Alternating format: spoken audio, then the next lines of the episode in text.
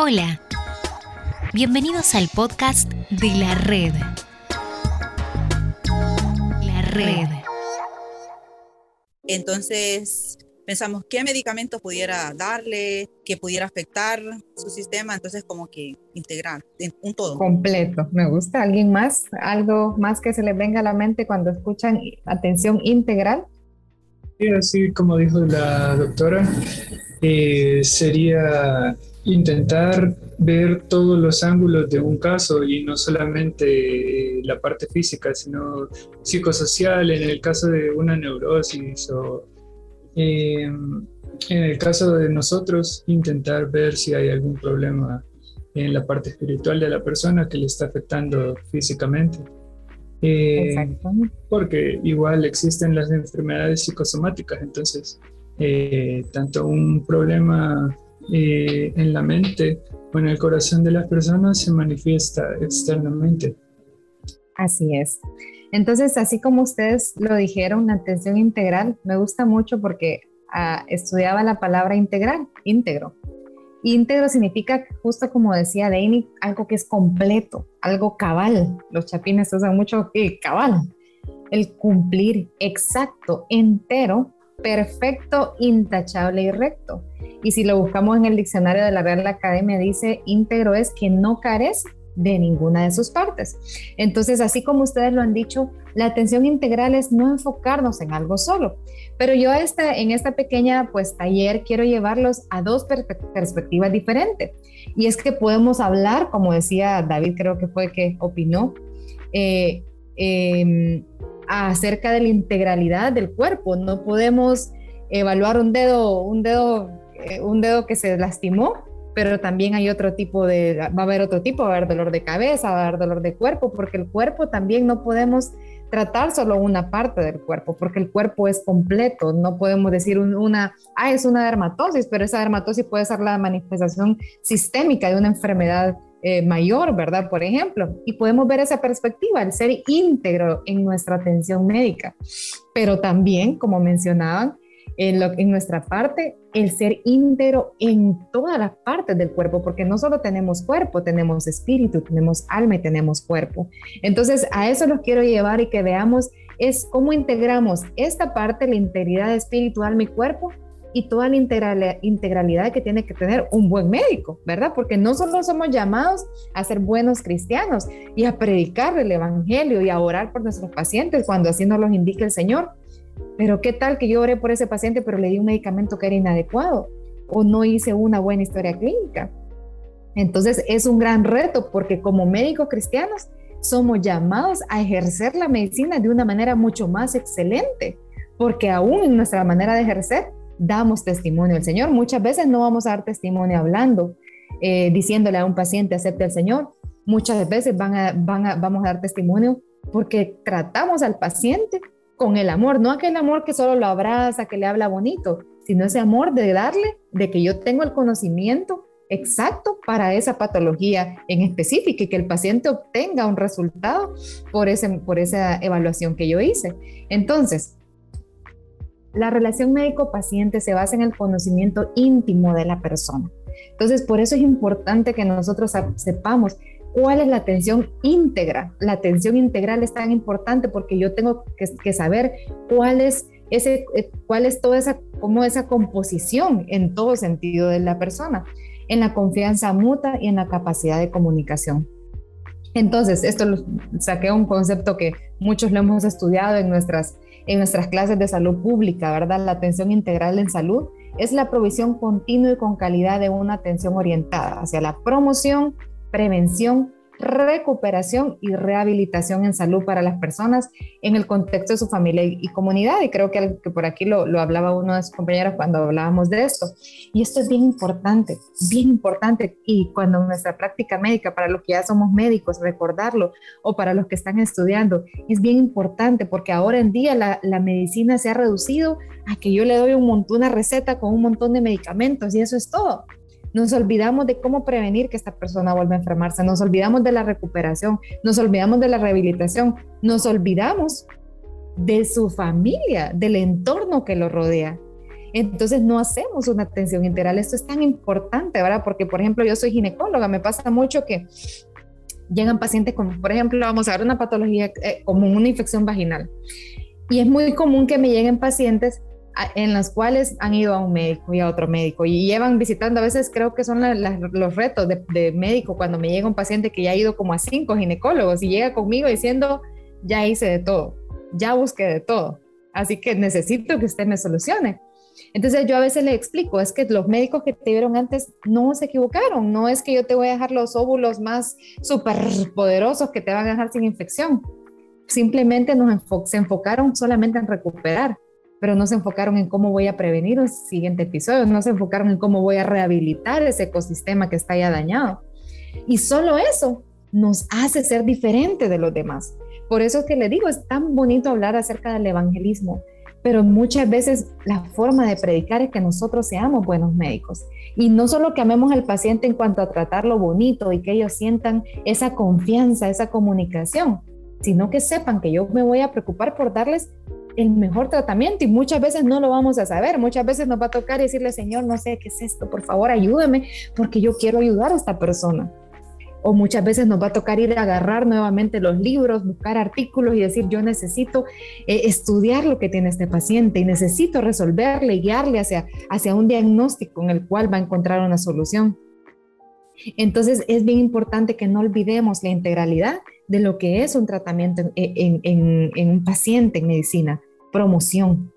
Miren, los de hoy, hace poquito daba, yo pues tengo la oportunidad de dirigir un hospital dirección médica y, y me hablaba con los muchachos de cocina y yo les decía y les explicaba a ellos, a todos los chefs, hay como cinco o seis personas encargadas de la alimentación del paciente, pero también de los empleados y yo les explicaba cómo ellos son doctores y ellos se sorprendían porque decía, sí, usted también es médico, usted también eh, eh, da tratamientos al igual que yo, porque la comida es parte del tratamiento del paciente y la forma de poder entenderle, a enseñarles, porque muchos de ellos pues no, no fueron a una escuela, pero cocinan bien y son ayudantes de cocina, y yo les explicaba las enfermedades crónicas no transmisibles como la hipertensión, la diabetes, eh, ciertos tipos de cánceres, son prevenibles y cada día mueren del 70% de las muertes son debido a enfermedades crónicas no transmisibles que pueden ser evitadas con una adecuada alimentación.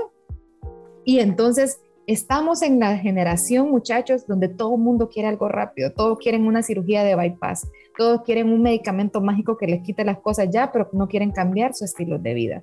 Somos llamados como médicos a poder promover esa salud, ese estilo de vida saludable, porque de nada sirve que yo le diga a alguien que tiene gastritis, le voy a dar esa pastillita, se la va a tomar permanentemente, si le trato el Helicobacter pylori, pero ¿qué pasa si esa persona no cambia su estilo de vida al comer? ¿Qué pasa que es esa persona diabética, por más que le demos la mejor insulina, la, la insulina Lantus, la más cara, pero ¿qué pasa si yo no le exijo, no cambia su estilo de vida? Va a seguir progresando y progresando y progresando y no vamos a llegar al objetivo que nosotros queremos. Entonces, como médicos realmente cristianos tenemos un gran reto, porque no solo somos llamados a ejercer y a, predicar, sino también a, lograr ser esos médicos que integramos todo, ¿verdad? Entonces, la primera parte que quiero que, que, recordemos de, acerca de la atención integral es que la medicina no solo es venir y sentarnos y dar una receta y un medicamento. Eso no es todo. Es enseñarle al paciente cómo lo va a prevenir. Para eso yo tengo que estudiar por qué le dio esa enfermedad, ¿Por qué, ¿Por qué le sobrevino? ¿Cómo se va a recuperar? Que es la parte que hacemos. ¿Y cómo se va a rehabilitar? Y, muchas veces a, nosotros con mi esposo, pues a veces nos toca pues lidiar, eh, sobre todo a él, pero pacientes que tienen cáncer crónico. Y todos se enfocan en el enfermo, en el enfermo. Y nunca nos fijamos en la familia. No sé si alguno de ustedes les ha tocado cuidar de un enfermo crónico. Pero si usted ve alrededor de quienes lo están cuidando, ellos están igual de enfermos que ellos, porque tienen la carga psicológica, tienen el desgaste físico, tienen el, la preocupación continua y ellos terminan también enfermándose. Entonces, ¿cómo nosotros vamos a rehabilitar a alguien en el contexto de la familia y la comunidad? ¿verdad? Entonces, bien importante, bien importante tomar todo eso. En atención integral es tomar cada uno de esos y no olvidarlo, porque por lo menos personalmente yo, cuando lo estudiaba yo en salud pública, yo, ay, decía salud pública, uno, dos, tres, cuatro, no me gustaba, no le hallaba sentido a esto y leí estos conceptos y para mí eran conceptos que me los tenía que memorizar y escribir en un examen.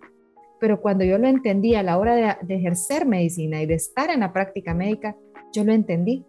Y ahora mi consulta se, va más y a veces me tardo mucho más porque tengo que enseñarle cómo va a prevenirlo.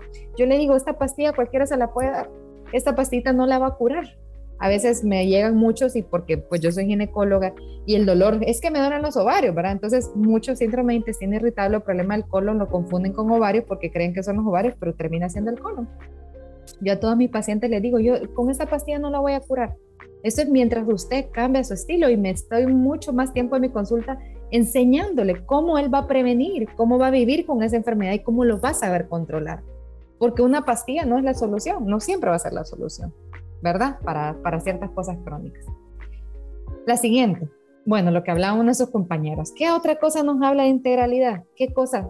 Saber esto. Miren qué precioso lo que dice 1 Corintios 12, 20, 21 al 26 acerca de la perspectiva. Eh, ahorita estoy hablando de la perspectiva médica, luego nos vamos a ir a la perspectiva espiritual, que es la que también pues queremos enlazar en, esta, en este congreso. Dice, pero ahora son muchos los miembros, pero el cuerpo es uno solo. Ni el ojo puede decir a la mano no te necesito, ni tampoco la cabeza a los pies, no tengo necesidad de vosotros. De manera que si un miembro padece, todos los miembros se duelen con él. Y si un miembro recibe honra, todos los miembros con él se gozan. Y qué mara, imagínense qué preciosa analogía la que hizo aquí Pablo para explicarnos que el cuerpo de Cristo, porque nosotros somos parte del cuerpo de Cristo, probablemente algunos somos manos, otros son pies, los que van y llevan la palabra, otros son cerebro, otros van a ser van a ser uña, pero todos actuamos de manera, qué manera más maravillosa de Pablo para poder explicarnos cómo nosotros debemos de ser en el cuerpo de Cristo. Yo sé que aquí vemos muchos, de, vamos a diferentes iglesias, estamos en diferentes países, pero todos somos parte del cuerpo místico de, Cristo, que es la iglesia. Y entonces así es el cuerpo. Nosotros como médicos no podemos tratar un órgano. Yo les decía, por ejemplo, yo pues he sufrido mucho acerca de problemas gastrointestinales y muchas veces todo se conecta. Alguien que sufre reflujo, luego va a de gastritis, luego gastritis va a padecer del colon, luego va a terminar en hemorroides. ¿Por qué? Porque todo está conectado. Es un solo tubo que inicia en la boca y termina en el, en el recto. Entonces, todo nuestro cuerpo está conectado. Es importante cuando evaluamos un paciente no enfocarnos en algo.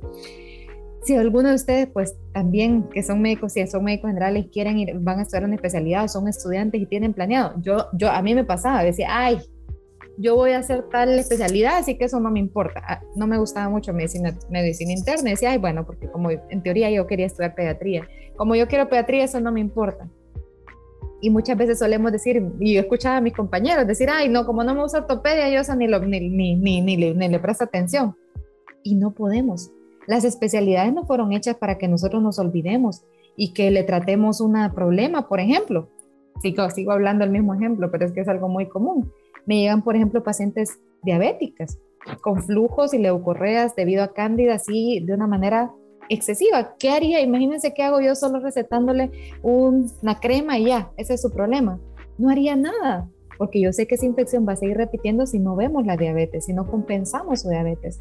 Entonces, como médicos, aunque seamos médicos eh, generales y aún que vayamos, que somos especialistas, somos llamados a poder saber.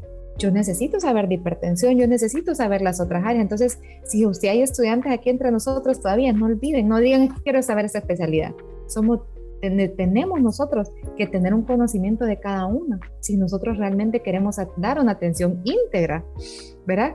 Hace poco me llegó una paciente y me decía, no, fíjese que me empezó acné, entonces yo quiero saber que el acné probablemente es hormonal, entonces quiero chequearme mi ovario y ver cómo estás.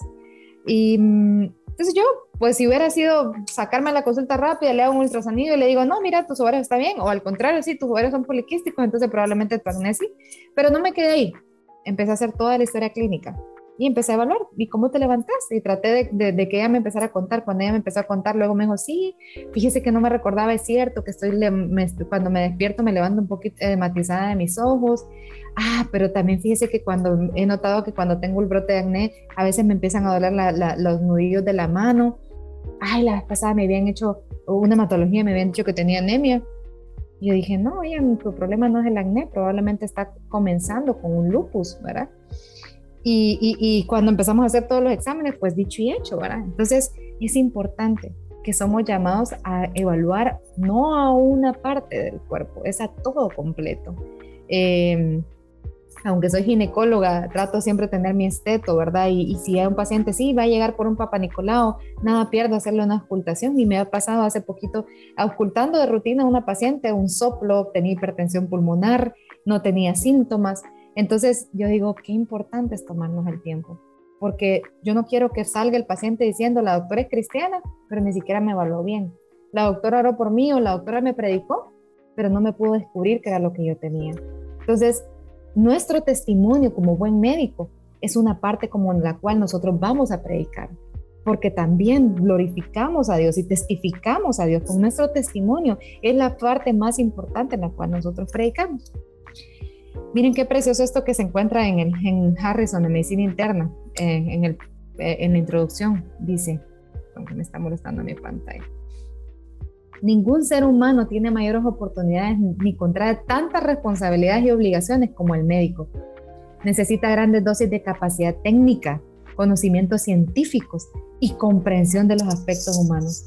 Qué tremendo, realmente, ya sea si hay estudiantes aquí de odontología, cualquier área de la salud, definitivamente eh, no eh, tenemos una gran responsabilidad de, de, tener toda esa capacidad. Voy a ir corriendo porque dicen que nos quedan 10 minutos. Perfecto. Miren qué precioso esto, sigue diciendo. Del médico se espera tacto, simpatía y comprensión, porque el paciente no es un conjunto, no solo es un conjunto de síntomas, signos, funciones alteradas, órganos dañados y emociones alteradas. Es un ser humano temeroso y esperanzado, que busca alivio, ayuda y confianza.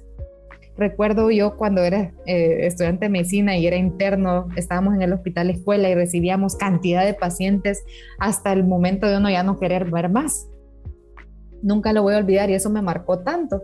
Llegó una paciente a la que nosotros en Honduras llamábamos Piti, o como decía uno de mis compañeros, enfermedad psicosomática, ¿verdad? En Guatemala lo llamamos DNB, esos pacientes que llegan un montón de veces a la emergencia y uno dice, ay, mira, me dijo el residente, yo era interna, y me dijo, mira, ese es Piti, ponerle 5 y 5, ya sabíamos que esa era la medicina y se va a ir tranquila. Yo no le evalué, no le pregunté nada, solo era ya conocida ella porque llegaba, porque, porque pues parece que fingía para llamar la atención de su esposo. Yo hice lo que me dijo el residente, agarré la solución salina y le puse 5 de 5 de inyección. Es terrible. Al ratito no sé por qué ella no se fue, sino que se quedó sentada. Y yo me sentí mal por lo que hice. Me sentí muy mal y me regresé. Y fui donde ella y solo la toqué. Estaba con fiebre cuando la toqué yo dije, no, ella esta vez sí tiene algo. Y cuando empiezo a hacer exámenes y le solicito un hemograma y solicito un examen de orina, la paciente estaba con una sepsis de foco urinario. esa paciente pudo haberlo caído en shock séptico y luego morir en su casa. Nunca voy a olvidar eso. Nunca, nunca. Para mí fue tan impactante y uno estudiante no, no mide y nunca lo olvidé. Y ahora cada vez que llega un paciente y al que nosotros llamamos DNB o TITI, yo le digo, ¿qué tienes? Entonces intento llegar a su alma porque también somos responsables de ver más allá. Sí, está bien, probablemente llegó, tiene algún problema, yo le puedo aconsejar, yo puedo orar por ella, pero no verlo. A veces las personas que llegan así se sienten mal porque ellos se creen locos. También he tenido el privilegio de evaluar muchas niñas que están, han llegado por intentos suicidas y pues también tienen un problema ginecológico y, hay algo que yo les digo, no, no te sientas loca, hay muchos problemas del alma que no son para medicamentos, que no se pueden ver, pero son enfermedades y yo estoy aquí para ayudarte, no para hacerte sentir que tú estás loca. Si alguien tiene un problema y quiere llamar la atención, pues intentemos llegar al fondo del asunto. ¿verdad? Hay pacientes que pueden que nos desesperen si usted no tiene nada, pero decirle todo está bien, hagámosle los exámenes, evaluémosle. Creo que eso, eso es lo que debe siempre eh, ser la preeminencia en nosotros, el amor y el interés, porque todas son enfermedades, muchas que no se ven, pero que, que, que, también requieren tratamiento. No sé si alguien levantó la manito. Beatriz. No. Ok. Ya para ir terminando, miren lo que dijo William Osler. El buen médico trata la enfermedad. El, el gran médico trata al paciente que tiene la enfermedad. Nosotros no tratamos, ¿verdad? Solo una enfermedad. Ay, el diabético. Ay, el hipertenso, el insuficiencia renal de la cama 8 no tratamos, no tratamos enfermedades, tratamos al enfermo en completo. Y por eso es importante la atención integral, porque tenemos que ver cada aspecto de esa persona, ¿verdad? Cada cosa. Hace poquito le pasaba a mi, paciente, a, mi esposo que estaban evaluando un paciente y la, estaba entregándole a otro médico. Y dice, sí, mire que vino por esto, ya le descubrí, ya le alegre porque le había descubierto qué era. Pero el paciente sí, le había descubierto su enfermedad, pero el paciente había llegado porque tenía dolor y un dolor intenso. El médico estaba feliz porque le había encontrado por qué era, pero en ningún momento se recordó que había que ponerle algo para el dolor. Y le dice, ¿no le pusiste algo para el dolor? Le dice mi esposo, no. y, le dice, pero sí, encontraste la causa de enfermedad, hiciste la hematología, viste que tiene falla renal, viste que tiene lo otro, pero no calmaste su dolor. Ah, y, y, entonces nosotros, ¿por qué? Porque nosotros no vemos su ya, a veces, no sé si les pasa, que pasa que le mandan a uno en el laboratorio y dice, ay, mira, interpretámelo. Y le digo yo, discúlpame, lo que pasa es que yo no, no trato exámenes, yo no trato hojas de laboratorio, porque un laboratorio puede estar malo. Yo tengo que hacer la correlación con el paciente, por eso no, no mucho me gusta mucho la telemedicina, porque uno necesita tocar, necesita palpar, necesita escultar, necesita ver. Entonces se despersonaliza esa atención médica. Si yo lo hago por teléfono, si lo hago, aunque pues en el tiempo COVID fue muy necesario, pero no olvidemos eso, ¿verdad? Entonces cuando me suelen mandar laboratorio, yo les digo, mira, si no tienes para pagar la consulta, tranquila, tráeme la paciente, pero no te puedo ver un laboratorio porque yo no interpreto laboratorios. Yo hago una como somos como detectives y yo tengo que ver a ese paciente, tengo que ver si lo que el laboratorio dice es cierto conforme a la clínica del paciente para ir finalizando, pues hablé ahorita esta primera parte acerca de la perspectiva médica, que no olvidemos ser buen médicos, que no olvidemos estudiar, que no olvidemos saber que como cristianos somos llamados a ser buenos médicos, no cualquier médico. Yo quiero ser de las que digan, bueno, es la mejor ginecóloga, porque yo sé que en eso yo le voy a dar gloria a mi Dios.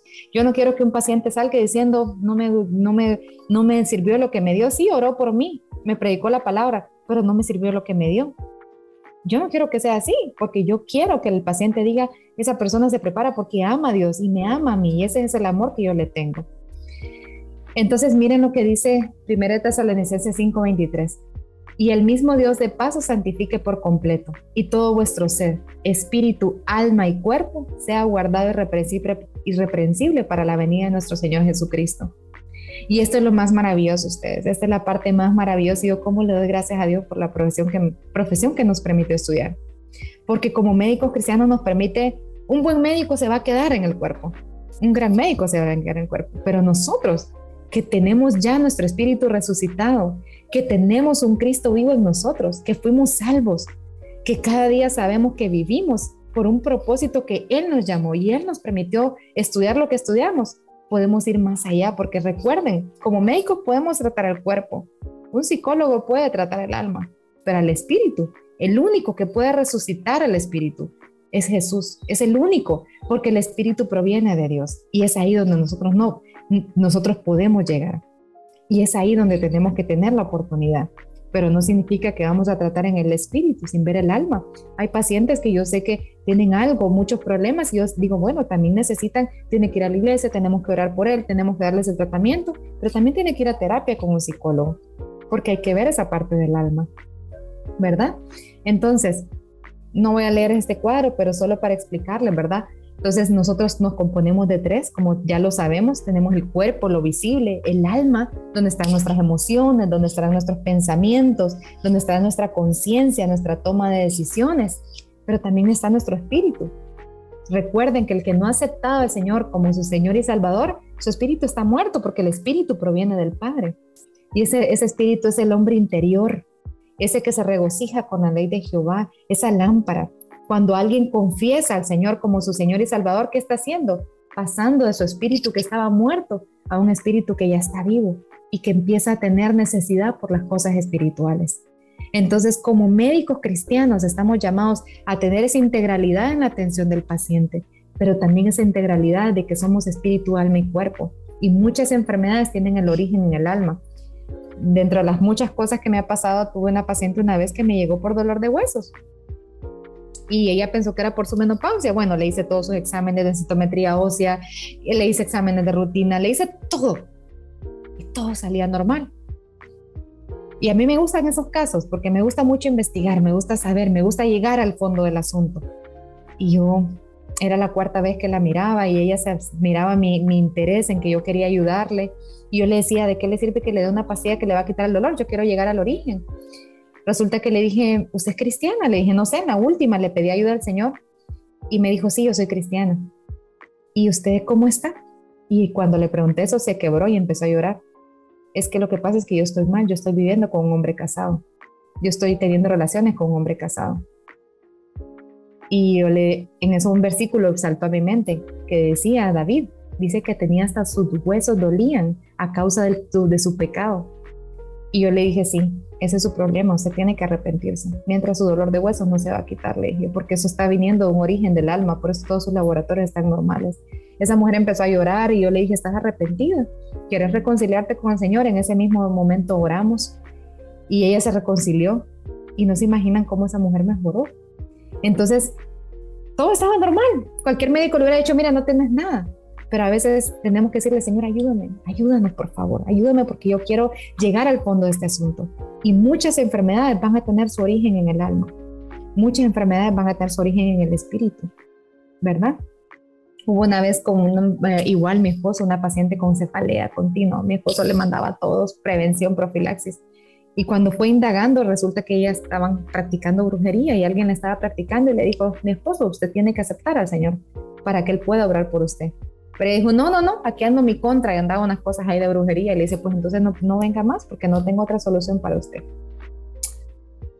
Terminando, el último versículo. Ese es el versículo lema de nuestra clínica con nuestro esposo. Y eso es lo que nosotros le pedimos al Señor cada día, que dice, amado, querido hermano, deseo que en todo prosperes y que tengas salud, tanto física como espiritual. Esa debe ser nuestra meta. No solo lo físico, no solo lo espiritual, sino que somos llamados a tener ese gran equilibrio entre un buen médico y un buen cristiano y que podamos equilibrar esas, esas dos cosas para realmente poder dar una atención integral. Que Dios les bendiga, creo que ya nos están llamando a la sala principal. Ha sido un gusto para mí poder compartirles este pequeño momento. Abrazos, hermano. Bendiciones. Si quieres recibir a Jesucristo como tu Señor y Salvador, te invitamos a hacer la siguiente oración juntos. Señor Jesús, sé que soy un pecador. Ahora mismo me arrepiento de mis pecados y abro la puerta de mi corazón para que tú, Jesucristo, entres en él y en mi vida. Yo confieso con mi boca y con mi corazón que creo que viniste al mundo y moriste por mí en la cruz, y deseo tenerte como Señor y Salvador personal. Te pido que escribas mi nombre en el libro de la vida y me enseñes la palabra de Dios y hagas de mí una nueva criatura conforme a tu voluntad. Gracias por salvarme. Amén.